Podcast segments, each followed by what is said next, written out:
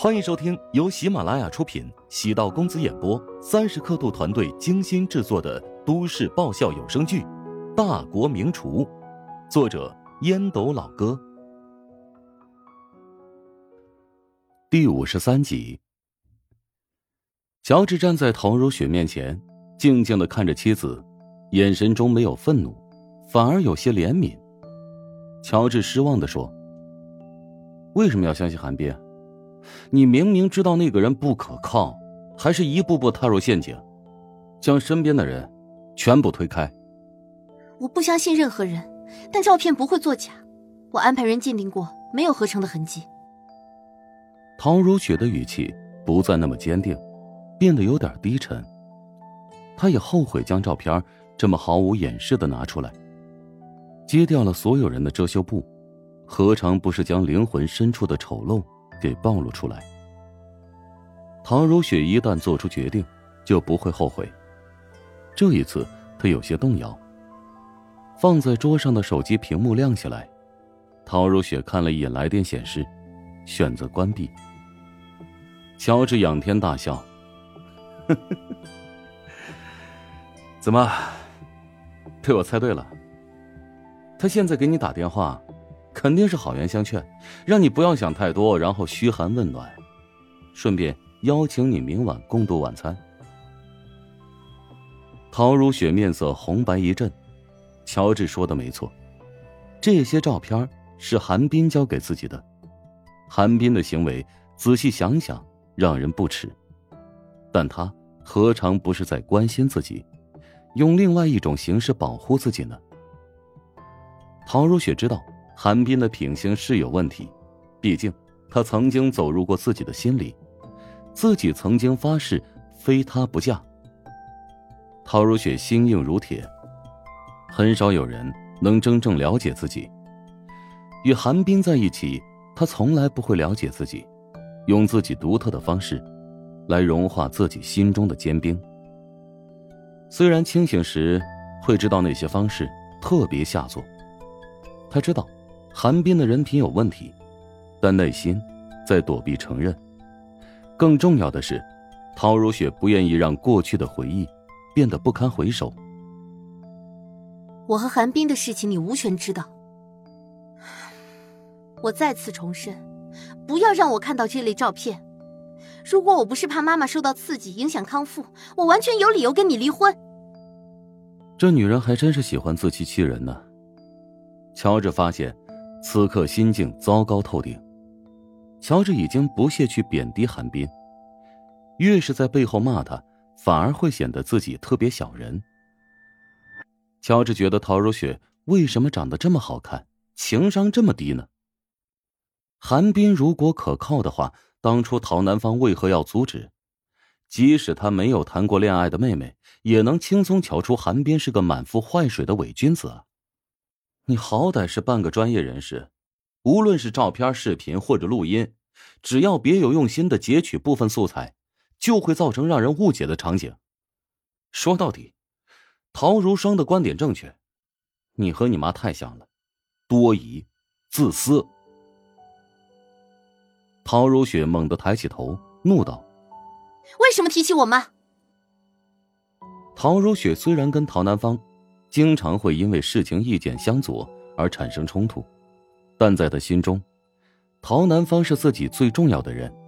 何况，陶南方刚生过病，至今还在康复当中。乔治知道陶南方是妻子的软肋，皱了下眉头。在这个家庭里，如果要分阵营的话，你和你妈肯定是化为一类的。还有，你不用担心，我和你妹也不是一类。我和他是各自为营，各自为战。他还有些自知之明。乔治沉默，不再理会陶如雪，跟他继续这么互怼下去，只会两败俱伤，平白便宜韩冰那个狗东西。他今天很累，明天还得继续努力，身体的疲惫远不及精神上的损耗。作为一个男人，谁不想忙了一天回到家后能在家人的关心下？好好疗伤，去除身心的疲劳。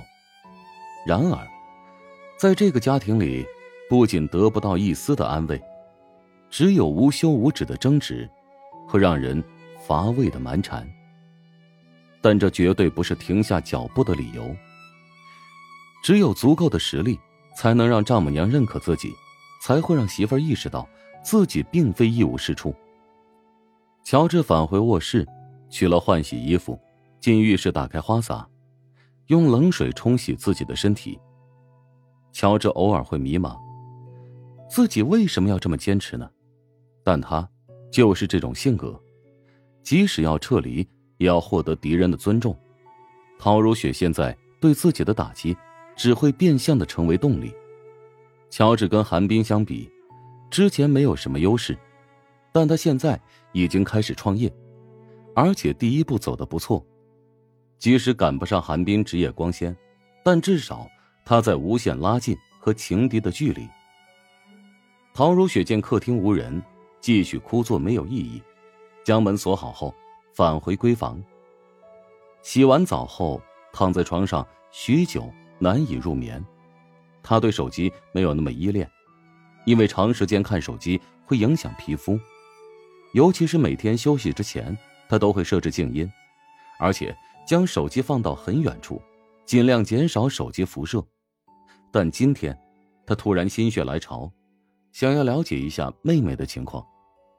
他对陶如霜缺乏了解，只知道她现在是个平面模特，而且还是个网络红人，电视台里有不少人提过她的名字。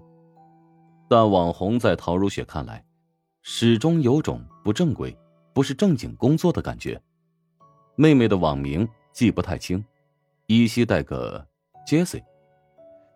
输入搜索框后，很快弹出她的封面照片。虽然照片经过艺术处理，但跟她本人倒也相近，比起很多网红要更真实。粉丝量很恐怖，已经达到了四百万。陶如雪记得自己所在电视台栏目的关注度，不过只有区区五十万左右，意味着在这个平台上，他的个人影响力要超出自己主持的栏目。点开第一条视频，内容让他很意外，并不是妹妹本人的视频，而是出现出乎意料的人物，乔治竟然在其中充当主角好像在接受一个男人拜师。再仔细观看视频的导语，陶如雪终于明白这条视频的点击和转发量为何这么高，竟然跟前两天网上疯传的富二代砸车事件有关。陶如雪甚至报道过这条新闻，但她没有将之与妹妹和乔治联系起来。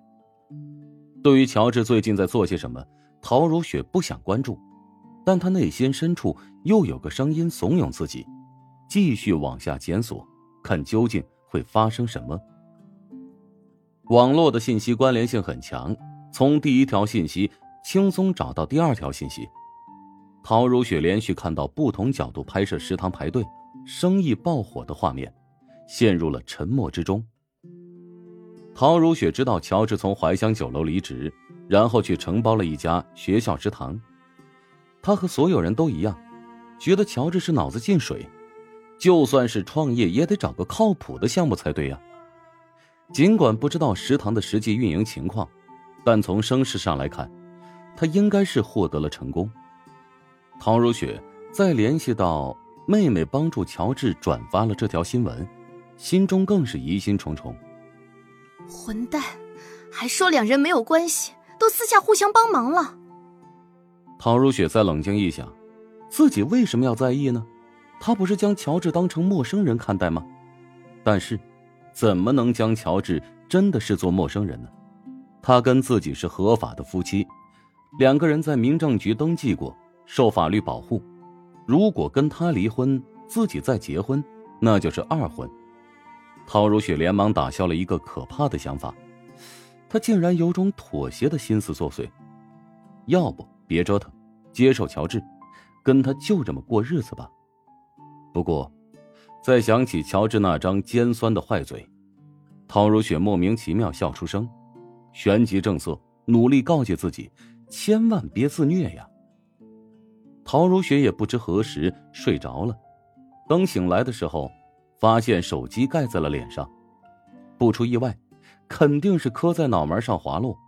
当时太困了，以至于都疏忽了疼痛。本集播讲完毕，感谢您的收听。如果喜欢本书，请订阅并关注主播。喜马拉雅铁三角将为你带来更多精彩内容。